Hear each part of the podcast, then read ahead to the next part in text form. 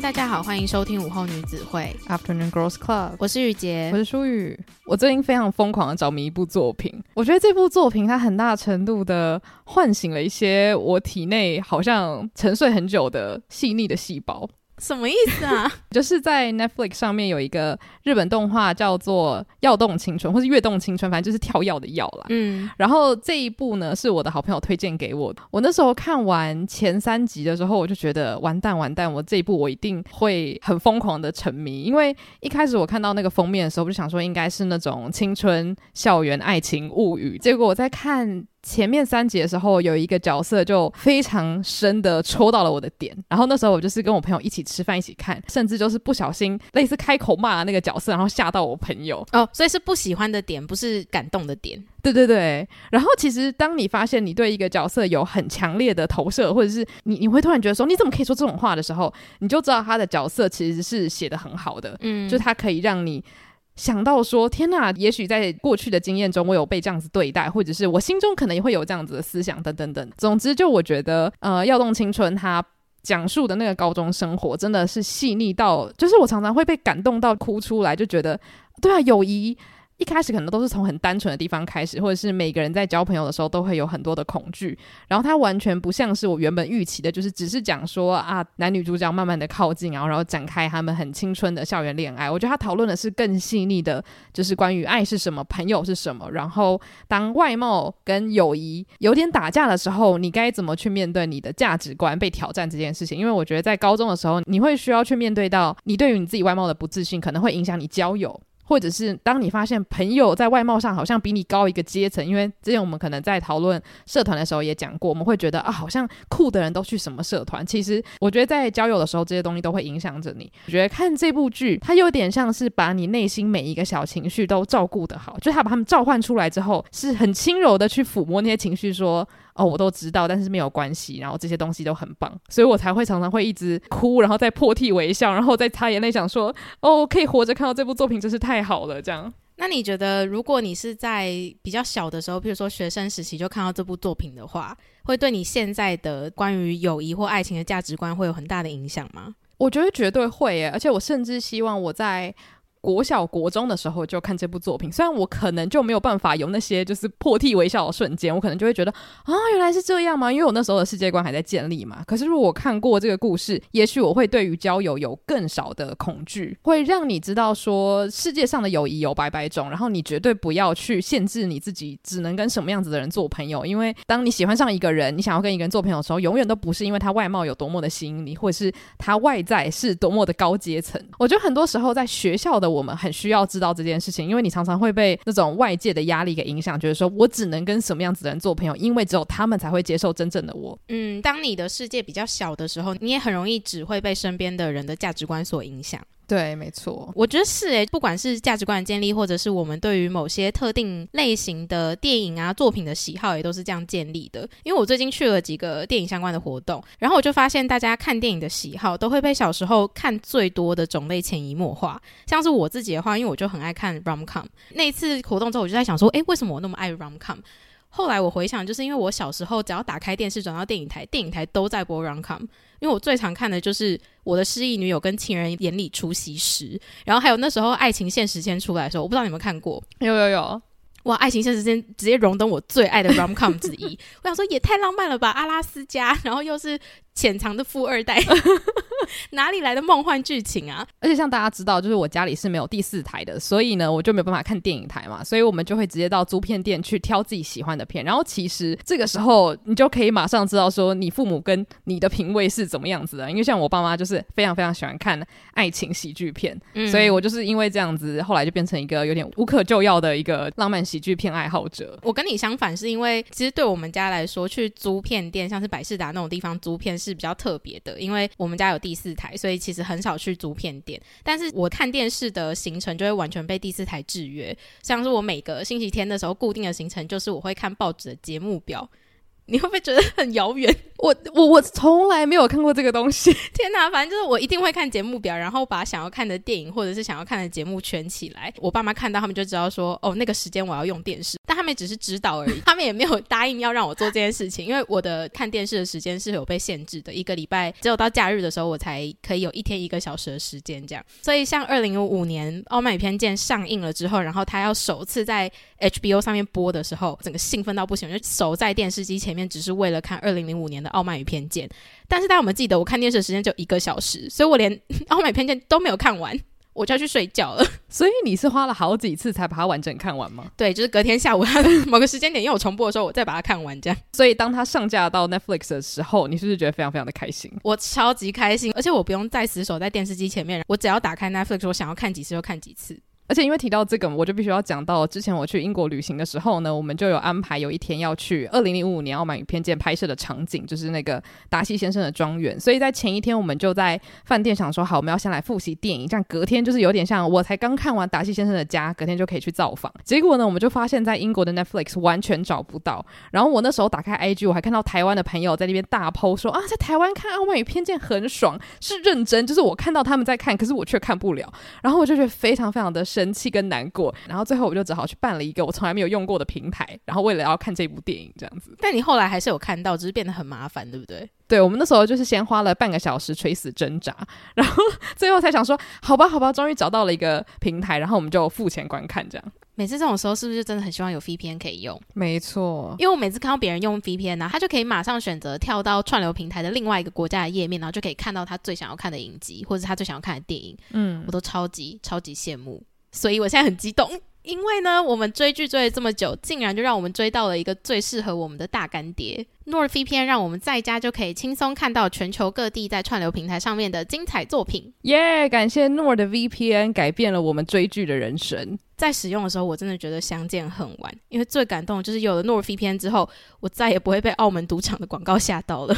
没错，因为很多时候不是你不愿意去看，而是因为就算你去了对的平台，它就是那个地区锁着，你就是没有办法看。嗯。然后如果你可以跨区的话，你就可以看到别的国家能够看到的片嘛。那那时候在英国的话，我就是订阅了另外一个平台，结果回到台湾之后，我就想说，好吧，那我来看看这个平台有什么别的好看的。好了，就我一打开之后，他就说您无法登录，因为我们这个平台不支援台湾。对，我跟你说，我那时候在美国的时候也是，因为我就订那个呼噜，那时候要看有一个跟张奥斯汀相关的影集叫《Lost in Austin》，嗯，然后那个《Lost in Austin》它就是只有在呼噜有，所以我就订了呼噜之后回到台湾，我完全不能取消。那最后你怎么解决的？后来我好像也是找朋友帮我弄的。OK。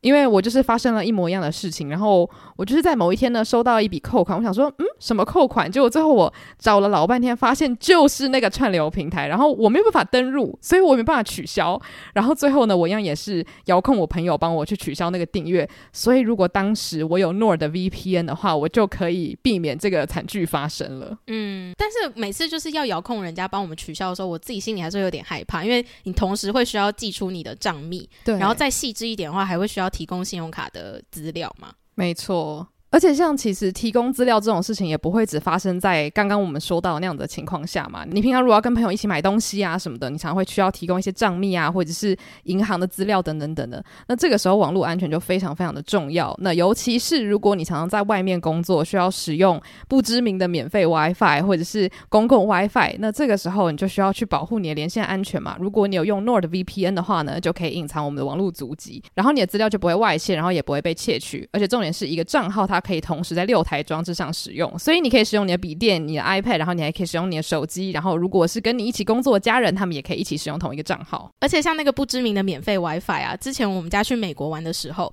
我们连的还不是不知名的，是饭店的 WiFi 哦。结果到那天晚上，我妈的 iPad 凌晨一点多的时候，它跳出一个通知，然后就要我们再次验证我们的 Apple 密码。我就想说，为什么要验证？我们也根本没有登入 Apple 任何东西啊！我就赶快按取消。隔天就越想越可怕，想说是不是有人要偷我们的东西呀？对啊，因为现在很很多的网站它都会假装是那个官方网站，然后要你点进去再确认一次你的账密，然后这个时候它就是可以窃取你的东西。那很多时候都是因为我们可能在不同的地方使用了公共或是免费 WiFi，然后就让它有机会可以寄这样的信件给我们。所以我觉得出国在外，或者是其实在台湾，我们很常会真的急需你需要用到 WiFi，所以你会去连那些免费的网络，想说用一下下应该没关系。可是就是那个一下下就有可能会造成你的一些机密资料在网络上面被人家截取使用。没错，而且因为你刚刚讲到出国玩嘛，那现在大家最想做的事情就是疯狂的买机票出国。所以如果你使用 NordVPN 的话，你还可以跨区查机票，有的时候你就会发现那个机票的价格是不一样的，那你就可以捡便宜。我们现在越讲，我就越觉得。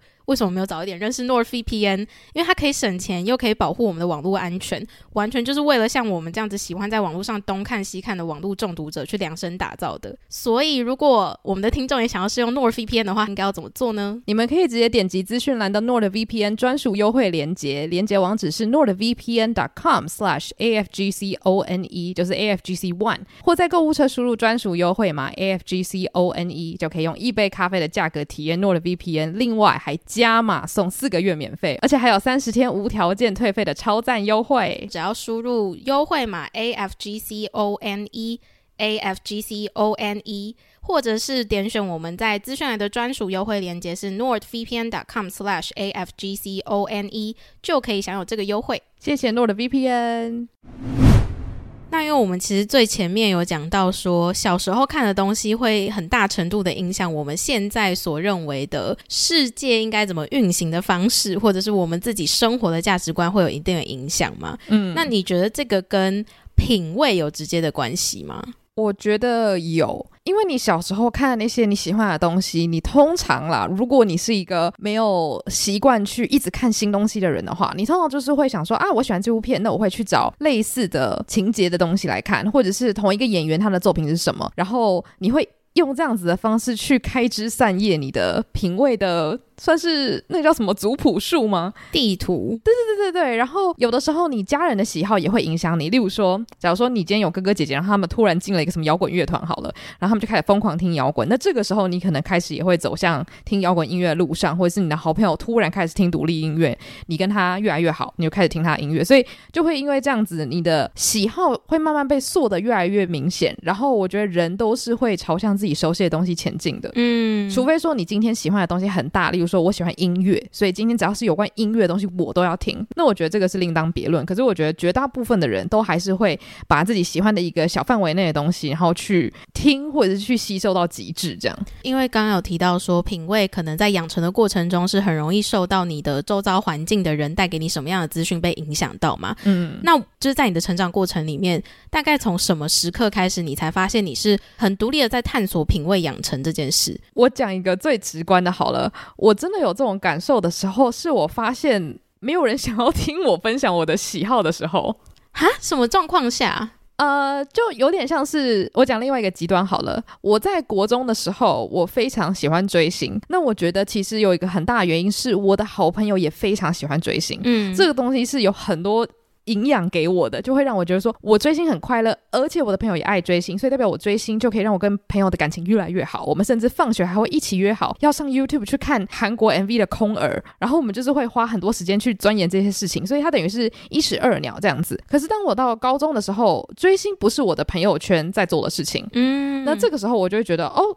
我可能追星的那个时间也越来越来越少，可是我并没有放弃这个东西，那就代表我是独立的去探索这个东西。那假如说我大学的时候我开始喜欢音乐剧，可是我身边并没有非常多音乐剧狂热者，但是我还是每天不厌其烦的一直去跟大家洗脑、洗脑、洗脑。那这个时候我就觉得，诶，我居然还可以不厌其烦的一直就是这样纠缠着我朋友，那代表我应该是非常独立的再去探索这些东西。就算没有人鼓励我，我还是觉得这件事做了有意思。嗯，对。哇，你算是非常认真在经营自己的品味拓展这件事诶，为什么会说是认真呢？因为我自己就是，虽然我平常可能有习惯吸收的资讯或者东西，可是我不是一个习惯性会分享的人。就除非你问我，然后我我呃知道的话，我会跟你聊。嗯，所以就是很多时候，我觉得很多人会惊讶我看的剧集种类很多这件事情。就是譬如说，很多人可能会以为说，我们常常在节目上聊，我很常看的是。美剧，嗯，所以大家会想说，诶，我平常是不是也是看美剧，然后听美国的歌比较多啊，或什么的？可是其实我真的看的剧非常的广，我看陆剧，我也看日剧，我也看韩剧，听的歌也是非常的广。但是这些都不是我平常会主动分享，我都是如果人家有聊到的话，我可以跟你聊这个话题。嗯，可是我觉得这样子就代表你的品味在你的生活中发挥蛮大的作用，因为当你在聊天的时候，也许大家一开始会惊呼说：“啊，你有看这个东西。”可是接下来他就知道，如果他对这个东西有兴趣，你是一个可以聊天的人，对吧？对，但是我觉得我们聊到现在，是不是应该要先定义一下品味到底是什么？还是我们应该要先看一下那个国国语文词典 写什么？哎、欸，我真的好奇，我们来看一下。好啊。好，根据教育部的词典修订本呢，他说品味的意思是品尝滋味，后来引申成为对事物具高度品鉴能力。例如细细品味，从他的穿着打扮来看，他是一个相当注重生活品味的人。所以我们现在在讨论品味，应该就是代表我们对于某一个领域是具备足够的知识量，而去有我们自己的观察点，对不对？对。可是你知道，我现在看了这个释义之后，我觉得有点紧张，是因为根据这个词典的解析，品味听起来是一个非常高尚的词。没错，因为我们今天要聊，我们会把品味套用在非常多很多日常生活中，诶，那应该 OK 吧？因为我觉得现在我们在讲品味的时候，它比较像是一个中性的词汇，就是他对于事情的看法，他觉得什么东西好，什么东西赞，嗯，但是。今天一个好的品味丢到另外一个地方，大家可能会觉得非常的惊讶，想说啊，你居然喜欢这样子的东西？对，但我觉得这就是“品味”这个词在我们今天这个讨论里面很特殊的地方。嗯，就我们并没有认为有品味，或者是我们所喜欢的这些东西是大众会认为是高品味的。我们没有为这个品味做定义的高低。嗯，我们只是想要分享那我们所认知到的品味这件事情在我们生活中是什么感受。嗯，还有。它如何影响我们去建立价值观这件事？对，我觉得怎么讲，就是当你开始对于事情有所谓的这个我喜欢，那个我不喜欢的时候。我觉得那是一件幸福的事情，因为这代表你会花比较少的时间去判断哪些东西适合你。可是我觉得恐怖的地方是，你就会开始对这个世界有很多的评价。嗯，就有的时候你可能不是很决断的说，哦，我今天就是要分出一个好坏或者是高低。可是当你闻到某些味道，你可能会觉得我不喜欢这样的味道，不喜欢吃辣的食物，我的品味是很清淡的，或者是我穿着的时候就是不喜欢穿彩虹色系的衣服，我就是喜欢穿黑白，我就喜欢简约。我觉得有的时候喜好它不免俗的。就是在你无意识的情况下，会跟高低做挂钩。嗯，所以我其实一直都在思考，就是为什么人要建立自己的品味？哦，就是我很好奇，就是你会觉得有自己的品味很重要吗？如果把品味跟个人喜好做直接关联性挂钩的话，那我觉得是重要的。如果我没有先自己去探索足够多的资料的话，我没有办法知道我究竟喜欢什么。那如果在我不知道我究竟喜欢什么的情况下，我觉得我很容易会被超出我预想的东西吓到，嗯，或者是超出我预想的东西冒犯到。那这样的情况下，我就很容易变成一个易怒的人。嗯，那易怒是一个。让我不太喜欢的情绪，因为就代表我失去控制，然后我是一个不太喜欢失去控制的人，所以探索足够多的世界，拥有自己的喜好跟品味，可以帮助我维持我的情绪稳定，或者是碰到新的东西，我可以很快的去分门别类它。所以代表说，品味它包括不断的去认识世界上还有什么已知的东西存在吗？嗯，那这样子的话，你的品味是一直在改变的，对不对？因为今天如果你认识了一个新东西，你又可以去思考说，诶，我喜欢这个东西吗？我喜欢，那它就会纳入你的麾下，变成你品味的旗下一环，这样子。我觉得是，加上我的个性，我又比较容易有好奇心，嗯，所以我有好奇心的话，他就会去拓展我对那个区域的认识。那我对于那个领域的认识，如果更深了之后，我可能就会多了这一块品味拼图，然后就可以纳入我的品味地图里面。嗯，嗯，可是现在就有一个状况是，应该说，我觉得从小到大都有一个状况是，你的品味跟大众喜欢的东西，其实常常会互相影响嘛。嗯，你可以决定你要不要加入，或者是你要不要从他身上截取什么东西。那你觉得你身边的人对你品味的影响是大的吗？我觉得，呃，如果身边的人都是每一个是单一个体的话，我的品味都有分别被他们影响。但是那是因为我自己交友的方式比较，嗯，可能跟你不一样。就是我在认识人的时候，我不会因为我们有共同喜欢一个东西而变成朋友。通常是在一个。我们都一起生活的场景之下，如果常常见面的话，我很容易跟这样的人变成朋友。像是我学校的同学，或者是我工作上的同事，我们建立友谊的方式都是因为我们一起经历过什么事情，然后我们有一个共同话题就可以持续进行。但是我们很少因为共同喜欢什么东西而变成超级好的朋友。当然，这样子的朋友也有，可是就变成是很特定的，在某一些领域里面，像是我知道我有很喜欢看电影的朋友，那他们就会是帮助我去拓展我电影品味这方面的知识。嗯，所以我的朋友并没有有说。很直接的，就是一大群人他们是什么样子，然后他们的品味有很直接的影响到我。嗯，我的确发现。这部分我跟你差很多，就是因为我觉得个性根本上的不同，就是我是一个非常像海绵的人，也就是我是一个非常脑波弱的人，就是无论是买东西或者是被别人影响的方面，我觉得都是。像是今天如果有一个朋友他跟我说某一部电影很好看，我不一定是那种他跟我讲完的隔天我就立刻去把这部片买下来然后看这样子，可是我会记在心中，就是我会想说哦，这个人很喜欢这个东西，然后我很常会被朋友的电影品味，然后还有观影品味，甚至是对于事情的看看法，我就很常会被影响，然后我觉得这样子的好处就是我会变成一个很混乱的综合体，就像是我。国中的时候，我就开始追星嘛。那这个是我本身的兴趣。结果因为我朋友很喜欢听西洋音乐，所以我就开始认识泰勒斯，开始认识歌舞青春，都是因为这些朋友，我才开始接触所谓的英文系的世界这样子。然后后来到了高中之后呢，可能又开始跟朋友聊小时候的卡通啊什么，他就开始讲说啊，公主系列，我跟你讲，你一定要看这个 A B C D E。然后我发现，就是当你是一个求知若渴的人，就是你知道大家都会有那个很灵敏的鼻子，他们知道谁会真的听他们说话，然后。我就是那种会把人家的话当做圣旨的人，但很多时候我可能因为跟朋友的兴趣很相投，所以他们喜欢的东西我多半也都会喜欢，所以就开始慢慢变成品味可能跟他们有点像。然后我认识另外一批朋友，会跟他们有点像。可是我发现，当事情反过来的时候，就像是我非常常经历到，就是我单方面的一直跟朋友输出我喜欢的东西，可是我发现，哎，可能大家没有那么想要听我说，或者是大家不会因为我介绍了什么东西就会去看。我就会发现，我好像比较舒适的地方，就是在于我喜欢听别人跟我讲什么事情。刚刚在想说，还是这就是你做 podcast 的原因吗？我我跟你讲，我后来觉得我很适合做 podcast，就是因为我觉得这样的输出很自由。嗯，因为想吸收的人就吸收啊，不想吸收的人。他不听，我也不会知道。嗯，对，我觉得这个是节目或是影片的好处。然后，因为其实品味这个东西有点像是你的栅栏，因为有的时候你如果被一群人围绕，你很难不被他们影响。那假如说你十年过后你回头看，你会讲说啊，我的品味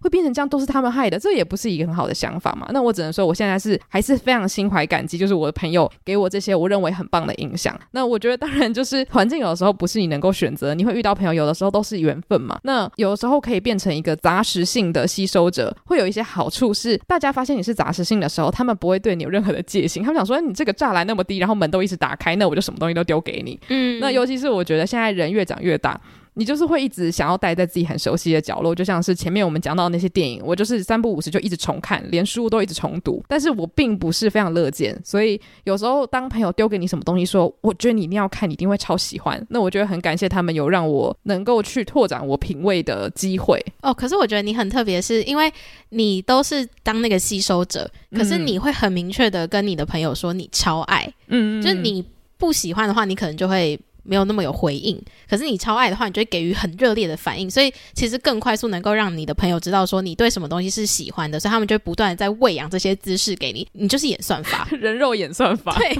你自己就是一个自己的演算法，你很好的在帮自己的朋友跟他们说，我喜欢的是这些这些这些，请把这些标签贴在我身上。对，老实讲，我觉得这个是一个拓展品味的好方法。虽然我觉得又回到一个问题，为什么人类需要品味？这个是大家可以自己决定的，但我觉得建立品味。是可以让你有机会看到越来越多你喜欢的东西，这个跟快乐是有成正相关的，我觉得。所以像我有些朋友，他是甜宠剧专家，他只要看到什么好看，他就说：“我跟你讲，你一定会喜欢这个。”这个分享给别人，他们一定会骂我是变态，可是你一定不会觉得我是变态。然后他们就会丢给我很多片单什么的，然后我觉得哇，心怀感激。或是我朋友看到一些很奇怪的那种就是 sitcom，他们就说：“啊，这个你一定会笑死。”那我就觉得，尽管。我有可能会不喜欢，可是别人居然有这样子的胆量去分享，我不知道。我觉得有时候分享自己喜欢的东西是很赤裸的事情，因为你要冒的风险就是，要是人家不喜欢，有的时候那有点像是对你品味的一种检查站。对对对，然后有的时候你会不小心上升到你这个人，就像是有的人他们如果骂人的时候会说你这个人很没有品味，你会觉得心里受伤，你会觉得被刺一刀。我至少我自己会啦，都会觉得啊。没品味听起来好，真的好糟糕哦！这样，所以我觉得分享这件事情是需要勇气的，尤其是面对面的分享，说啊，我觉得这个很棒，你一定要看看。这样，我觉得这就是回到最前面，我们有说到说品味究竟能不能够定义一个人的价值观？就是我们在聊品味的时候，品味好像常常只是一个很简单、容易在对话中会出现的一个名词，代表说我跟你的想法是一样的，我认同你所认同的东西，所以我跟你的品味一样，好像就某方面的代表我们两个价值观是一样的。嗯，然后加上或者是今天他讲的东西，哎，我也喜欢哦，哎，不错，你有品味哦。但这个有品味的赞赏之一，就是代表说我们现在是一国的，我现在把你当成一个，我可以随时对你分享我认为好的东西是什么样子的，然后我们可以互相吸收、互相成长。可是反过来就是，如果今天跟你对谈的对象，你们本来是站在同一国的时候，他突然跟你说，我很喜欢看 Keeping Up with Kardashians，然后你就突然间想说什么？我也不喜欢看实境节目，结果原来我们的品味这么不一样吗？就是你会突然间上升到说，你的价值观也被否定了。嗯，我也不知道为什么，因为其实品味归根结底，它可以是一件很简单的事情，就是它根本就可以跟价值观完全脱钩啊，因为它就是你喜欢的。东西，所以你喜欢的东西，你会因为譬如说你喜欢吃鹅啊煎，就觉得觉得这个人的价值观怎么了吗？我觉得好疯哦！就如果你要这样想的话，对啊，就是哎，你喜欢吃鹅啊煎啊，我不吃鹅啊，我们两个之间 会发生什么样的价值观冲突吗？对，或者是说啊，你你你都不吃生鱼片哦，这样。我我觉得你这个饮食品味怪怪的，就如果有人这样子的话，你就会觉得有需要这么认真吗？不过就是吃吃这个东西嘛，这样子。而且其实我想到品味这个主题的时候，我就突然想到前阵子我刚好看到一些 YouTuber 他们在分析网络生态，然后他们就讲说，呃，已经超过二十五岁的人可能比较不会被这个潮流干扰到，但是 Gen Z 或者是真的是青少年的话，他们现在在网络上看到很多东西都是精心。规划，对对对，然后可能所有的一切都是设计过的，穿什么衣服也是设计过的，所以就变成品味，它是被装在一个一个箱子里的。那讲最简单的话，就是 IG 是最漂亮的自己嘛，所以你的品味你必须要选一个，例如说你今天是奢华风，还是你今天是潮流滑板风，或者是你今天是可爱日系风，就是你必须要先选好一个，英文叫美学嘛，就是 aesthetic。哦，所以应该是说你要先选好一个风格，然后在那个风格去。钻研加深你在那个风格上的品味，对，然后让别人认可你是在那个生活风格里面很有品味的人，而进而对你产生欣赏，然后你就会觉得很快乐。对，就是怎么讲？现在大家好像已经把所有的事情跟品味风格化，就是好像这个东西是可以被贩卖的。应该说，品味本来就一直都可以被贩卖。例如说，音乐季它一定会朝向喜欢听这个音乐系列的人去做广告嘛。其实品味本来就算是商品的一种，因为选物店就是由品味发展出来的嘛。对对对。其实很多人他有了名气之后，他就会开始做自己的选物店，因为你 follow 他就等于你跟随他的品味，你想要。跟着他这个品味，然后成为像他一样的人。对，然后当今天品味变成一个很不是杂食性，然后是一个可以被概念化的东西的时候，你就可以很方便的去限制你自己。就像是我自己最喜欢做的一件事情，就是如果你要找一些概念图，或是找一些背景图当做你的手机桌布的话呢，你就是去打你的关键字，然后后面加加上一个字，就是 aesthetics。就是刚刚说的那个美学那个字，那你就可以找到那个主题的一大堆相关图片，而且重点都是他们都非常漂亮。随便，如果你前面的关键字打 Harry Potter，那后面可能就会出现哈利波特风的书店、电影院，或者是草皮学校等等等的。然后现在这个字跟这一件事情在网络上已经是烧到一个无可救药。就例如说，现在可能会有 Ballet Core，就是你要很有那种芭蕾舞灵的。样子，就算你不会跳芭蕾舞，你要穿类似芭蕾舞领的鞋子，然后连袜子、裙子什么的都一样。然后，如果你今天想要走这样子的美学的话，你的生活也会改变，你的发型也会改变，你的妆容也会改变，所有的一切都是你的品味，还有你听的音乐、你吃的东西。我觉得把 aesthetic 翻成品味是一个很不错的解释，诶，嗯，因为我以前在讲 aesthetic 的时候，我都还是比较属于就是形容词，是讲说，譬如说你刚刚说的芭蕾舞林风格，或者是在 TikTok 之前很红的暗黑学院风这种，就是。我都会觉得它是一个风格，但是如果你今天讲的是很纯粹于网络现象上面那些很漂亮的照片的话，它确实是在表达那个创作者的品味。对，所以今天如果有一个创作者，然后他就是专门分享黑暗学院风的 aesthetic 相关的图片的话，那些图片全部都是在展示他的品味，甚至他最后可以贩卖那些品味。对。然后，像如果是一般的老百姓的话，你虽然生活中有各式各样的面相，可是你也可以透过设计你的，比如说取景啊，或者是你想要拍什么样的东西，然后来制造出你的品味。然后我觉得，就是因为现在品味它的重要性可能越来越高。也许也许是因为我们在网络上时间越来越久，那大家会透过这些管道去认识你嘛。那你就必须要展现出你的品味，让大家比较快速的可以去知道你大概是什么样子的人。那我觉得这件事情对我来说真的是没有什么太大的影响，因为可能我的生活就是半真实半虚拟，我不会觉得说这个半虚拟的东西会完全定义我自己。可是如果我的人生从小一开始就是在网络上，那我觉得我要如何去建立自己的品味，它就变成一个很有压力的事情。因为我觉得人生总会经历过一段时期，你可以说是那是黑历史，或者是成长期，就是你什么东西都喜欢，什么东西都想知道，然后等到你五年、十年过后，你才会慢慢知道说啊，这个东西可能是因为当时朋友都喜欢我才爱的。那现在我其实只喜欢听这样的东西，看这样的东西，或者穿成什么样子。但是我觉得太多人现在他们的起跑点是已经移到可能十二岁以前，你就必须要建立好你的品味了。我觉得压力很大。我觉得是因为 Instagram 或者是 Social Media，就是让大家觉得建立个人品牌是重要的，然后个人品牌就会连接到那你的个人品味是什么？你如何去凸显你跟这么多人之中你是特别的？那你要怎么凸显你的特别？你就必须要用你的品味去凸显你的特别。可是如果你只是小孩子，你哪有品味 可言啊？就是我现在回想，我根本直到现在我都不觉得我我可以轻易的说出我的品味是什么。嗯，因为我。我到现在我都觉得我还是很杂食性的在吸收世界上非常多的资讯，所以连我都已经接近，我们都快要三十岁，一个完完全全的成人的情况下，我都觉得我还是一个很混乱的个体的话，那小孩子他们在这么小的时间点就要决定自己的品味，还有他想要发展去多增加的知识或是多增加的资讯是哪一个方面的时候，我觉得这件事情压力超级大的。嗯，而且因为像你前面讲，就是呃你在。拓展你品味的时候，其实就是你在认识新东西嘛。那像是，其实我相信很多人都有一样的想法，就是你很难去告诉别人说，哦，我觉得我在穿衣上面很有品味，或是我在化妆上面很有品味。因为我觉得，当你说出这句话，代表你对这个领域有绝对的了解，或者是你真的比常人知道的范围大很多，你才可以很。大声的说出来，就是我已经看过所有东西，然后我知道这里面的哪些是我喜欢的。我刚刚是在想说，在什么样的情境下我会说一个人有品味，然后我发现我好像还是比较常用在生活品味这件事情。嗯，就是比如说我来你家这边露营好了，然后你可能会煮饭啊，或者是你会呃跟我分享一些家居用品啊什么之类的。我可能回家就会跟我妈说，哦，林书很有生活品味，这样就是我会觉得说你是一个很会生活的人，嗯，就可以认知为你是有生活品味的人。但他好像不会跟风格挂钩，对耶。生活品味的意思是什么呢？就我会觉得说，生活品味在我的使用情境下，都会变成是你只要是很懂得个人生活，你很懂得照顾自己，我也会称你为一个很有生活品味的人。嗯，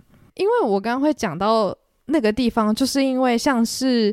啊、呃、珠宝好了，好，我个人对珠宝没有研究，但是比较。专精的人就会知道，像是珠宝啊，或者是服饰，或者是香水，他们都是非常非常高深的呃领域。然后我前阵子刚好就有在听一个 podcast 聊香水这件事情，然后主持人就有问一个专家，就说：“诶，很多人都会担心自己在选香水的时候没有品味，那针对这件事情，你有什么建议？”结果那个专家就说。你就是选你喜欢的香味就对了，你就是去闻，然后告诉帮助你选商品的人说你喜欢什么样子的感觉，你喜欢闻到什么样子的味道，然后请他帮你选出最适合自己的。你闻闻看，你喜欢，觉得适合你，待在你身上，例如说几个小时后的香味，你觉得好闻，那它就是很适合你的香水。你不需要去想说这个东西大家觉得有没有品味，因为它是非常亲密的事情，你不需要别人来认认可你的味道。所以说到底，其实品味这种东西是做给人家看的吗？我觉得。现在有的时候我会这么觉得，就是今天你选一个东西，然后大家如果说这个品味很差的话，代表你不能买这个东西吗？就有时候我会在想说，别人觉得你品味好不好，到底与你我何干？我觉得是我们还没有进入那个会用品味评论你的社会阶级的生活圈，因为一定有这种生活圈，是你出去吃饭的时候，你要很小心注意你点的酒是什么样子的酒，对，然后跟你一起用餐的人，他会不会因为你所吃的食物。蚵仔煎又来了，就是真的有可能会有人因为你所吃的食物、你选择的餐厅、你选择的酒类、你今天的衣服穿着而决定我要不要继续跟你深交。所以这个有品味就变成一个你之后在建立你的社会阶级上的一个工具。嗯，但这个品味也是关于说，那你究竟要往哪一个领域去发展？就假设你今天就是想要成为一个艺术家好了，那你的有品味就不会是建立在说你出去吃饭的时候你要选择。米其林的餐厅就可能会是建立在说你很喜欢一个什么深山职人煮的超级好吃的野菇汤之类的。嗯，就这可能就是一个你展现你有品味的方式，是你很了解你喜欢的东西里面什么是你最喜欢而且最想要推荐给别人的。嗯，所以我觉得如果你是。已经身处在需要用品味来凸显社会地位的这样的一个生活圈的人的话，听我们这个 podcast 就会觉得是听君一席话，如听一席话。但是我觉得，如果是你刚刚说的那个情况，它会变成是一个工具，就像是我今天如果要上台演讲，我不会穿着我现在的晕染 T 恤，我可能会穿着我的衬衫，嗯，因为这个可能是这个场地的人认为有品味的行为跟跟穿着这样子，那我觉得我会把它当成一个工具，因为我需要让这些人听我说话。对，但今天如果我没有受到任何人的影响的话，我就会穿我自己最喜欢的东西。那这个就是我的品味，变成分成两种。你想要得到别人的喜爱，可能是为了要达成你更更大的一个目的。我希望他们听完我讲话之后呢，他们会买我的商品，里他们会成功被我说服。之之类的，但我觉得如果今天只是我想要买到一个我觉得很好看的衣服，或是香水，或甚至是我想要吃好吃的食物，我想要我超喜欢吃起司，我希望去探索世界上不同的起司的话，我觉得好像就可以回到那个香水达人他当时分享的，就是你就去吃吃看，你就去闻闻看，就穿穿看，你觉得好看，那就是好看。我就觉得好像其实品味归根结底它就是这这个样子，但只是有的时候。别人的回答会形塑你如何去追寻这个东西，就像是今天如果你听了一首歌，然后你分享到你 IG 好了，有人回答说你这个品味真的不得了，我真没有认识超过五个人爱听这首歌，就想说哦，原来是这个样子吗？哦，原来我要多听这类型的歌曲嘛？这种事情没有发生在我身上了，但是就是我觉得其实人都是会因为别人的反应去想说哦，原来这件事情是不错的，可以继续做。嗯，但我就觉得说，好像有的时候你会因此错失了很多开发。你知道秘密品味的一些契机啦，也不一定，因为我觉得你有在分享，其实基本上就是有点欢迎大家可以告诉你，如果你喜欢这个东西的话，那你可能也喜欢什么，嗯，就是品味也可以把它想成是一种接触更多新东西的一个敲门砖，嗯，因为它不一定是很局限在。就是你喜欢 A，那你一定就只喜欢 A 的东西到永远。就是 A 一定还是有些分支可以接连到 B 这个东西，所以它应该是你在跟人家透露这件事情的时候，别人如果他也是足够有很多很多阅历的人的话，他应该也可以很快速的跟你分享说，诶，那你可能也喜欢什么之类的。嗯，所以我觉得好像我现在目前认识的很多人，大家都是那种看起来，假如说他真的穿衣服有一个很自己的风格的话，你就会发现他其他的品味可能跟他的。衣着，或者是跟他的，例如说食物品味是完全差十万八千里的。我还正想说，我觉得品味是一致性的。真的吗？嗯，因为就假如说大家可能看到你平常的样子，会觉得说，哎、欸，你超爱迪士尼，你超爱看美剧，可是你其他时候你看日剧、韩剧、陆剧的时候，你可能没有大肆的分享，他们可能会觉得，我想不到你居然喜欢这个东西，你为什么会喜欢这个东西？对，但是因为我觉得我是特别的。就我，我觉得我是一个，因为我我到现在都不会说我有品味啊，所以我我就是因为觉得我很难定义，所以我才觉得我没有品味。所以你不觉得杂食性是一个品味吗？我不觉得诶、欸，因为我就是像我们前面一直讲，就我觉得品味还蛮特定在一个类别的，因为我自己的定义就会变成是说，每个人他喜欢东西的综合体就是他的品味。当然可以这样讲，但是。以现在大众来说，大家还是比较单一性的在讲说这个人的品味是什么哦。就譬如说他穿衣品味，那你一定会说出那他的穿衣品味是什么品味？嗯，嗯，嗯，你不会说他的穿衣品味就是很杂。就 是我知道了。我觉得如果以大众常用的语境来说，当你说一个人很有品味的时候，你是很清楚可以归类他。对。如果你不能归类他，可是你又觉得这个人挺不错，你会说他有个人特色。对对，就是你。好像不会上升到品味这个字，嗯，那你会说哦，他很有风格，他很有自己的风格。嗯，等一下，我突然觉得结论就是品味它跟阶级是有关系的，嗯，就是至少它是一个有点像箱子一样的东西。也就是说，为什么等你到了一定的社会阶级，你会开始在乎自己是不是要培养什么领域的品味？为什么我突然觉得我的脑袋好像要小小的爆炸了？就是因为我一直把品味想成一个很简单的，就是哦。A 的品味，B 的品味，但其实“品味”它这个字会出现，我猜想本身也就是为了要去分辨你是那一群人，我是这群人，这个是我们这群人的品味，这样子。我觉得是，嗯，所以我至今都会说我不是有品味的人，难怪哦。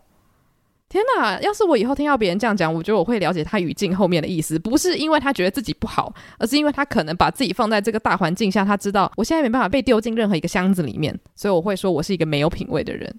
对，但应该很少人会这样讲啦，因为很少人跟你见面说 你好，我是一个没有品味的人。但是你知道，有的时候可能别人要推荐你吃某个东西，他可能会说。哎，我我我饮食的品味可能也没有太好啦，我个人但是就是很喜欢啦，你可以试试看哦。他可能讲这句话的意思不是要妄自菲薄，而是要告诉你说，以大众觉得好吃的东西来说，它可能不是 top ten，嗯，但是我还是觉得它赞，嗯，你去试试看，这样，嗯，就是其实，在我们的日常语境里面，你会用到品味这个字的时候，通常都是你。很清楚知道跟你对话这个人他在某一个领域是专精的，嗯，所以你才会用品味称呼他，或是你在用你在跟别人形容他的时候，你会跟你会说他是一个对酒很有自己品味的人。所以我只能说，接触多一点的人事物，他可能可以帮助你成为一个非常有个人特色的人。但如果你想要成为一个有品味的人，他是一个需要花时间跟精力专注在某一个方向，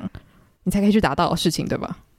而且我觉得“品味”这个字其实是。需要靠大众去定义的，嗯，所以